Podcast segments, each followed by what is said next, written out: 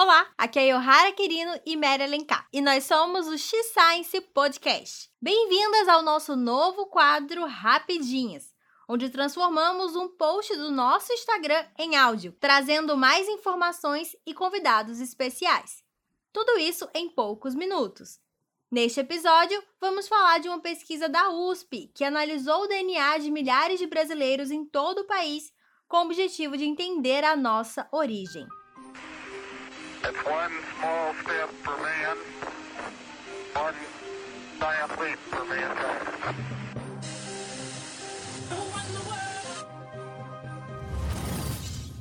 Origem, ponto inicial de uma ação. Local de nascimento. Naturalidade, nacionalidade.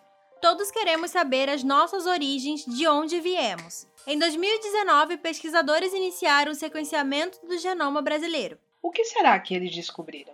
E os resultados mostram que o Brasil é um país miscigenado. Isso não é novidade, já que nós brasileiros temos em nosso DNA a mistura de vários povos: africanos, indígenas, portugueses, franceses, alemães e tantos outros. Mas a mistura de povos foi feita de maneira desequilibrada. No estudo, foi encontrado que 70% dos cromossomos masculinos são de herança dos homens europeus, enquanto 70% da ascendência feminina vem de mulheres negras. E o que isso significa? Na verdade, isso fala bastante sobre a nossa história, desde o processo de colonização, escravidão e até o extermínio da população indígena. Na época, era comum o estupro de mulheres negras e indígenas por seus, abre aspas, donos. Infelizmente, o estupro ainda é uma violência recorrente no Brasil, com 124 mil casos em 2017 e 2018, e os números ainda continuam aumentando.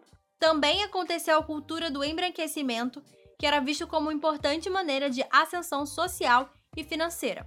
Uma obra que marca esse período é A Redenção de Cã, do artista espanhol Modesto Brocos.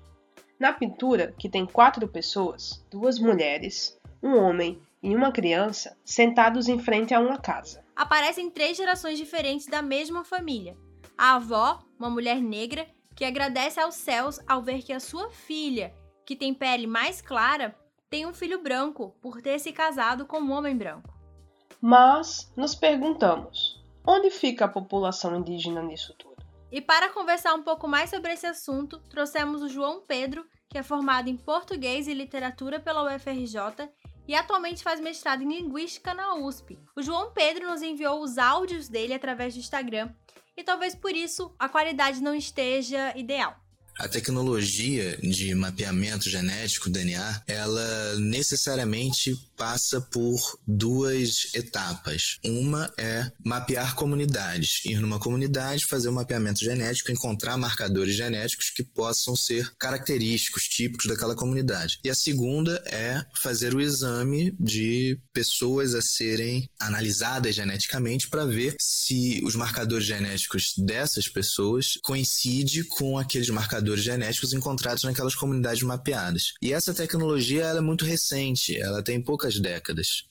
Por isso, quando é feito o exame de DNA, buscando a ancestralidade de um brasileiro, de uma brasileira, você tem aí 85% de povos distintos, diferentes, que não podem ser mapeados, que, não, que estão lá, mas não, não sabemos quais são os marcadores genéticos específicos deles. Quais são os marcadores genéticos específicos uh, dos goitacazes? Não sabemos, nunca saberemos, porque não existe uma comunidade goitacá mais para ser mapeada. E isso bota aí cerca de 1.300 e poucas etnias diferentes que fazem parte da nossa formação genética mesmo e que estão silenciadas para sempre através de registros históricos, a gente consegue enxergar muito mais do que com a tecnologia avançada do DNA a presença desses povos indígenas que desapareceram. E abre também para um debate de que há outras formas de extermínio indígena. Né? Por exemplo, existe o debate sobre etnocídio, que é quando não necessariamente você mata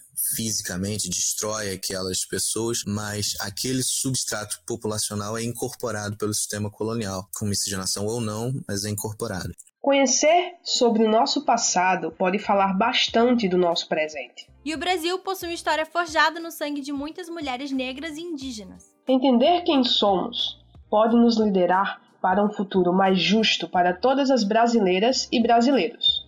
Esperamos que tenham gostado do nosso novo quadro. Nos vemos na próxima. O X-Science Podcast é um projeto de extensão da Universidade Federal do Rio Grande do Norte. O roteiro de hoje foi escrito por mim, Yohara, e por Mary. A edição foi feita pela Maíra Pivato e a arte pelo Victor Coutinho. Nos segue no Instagram, xscience.podcast.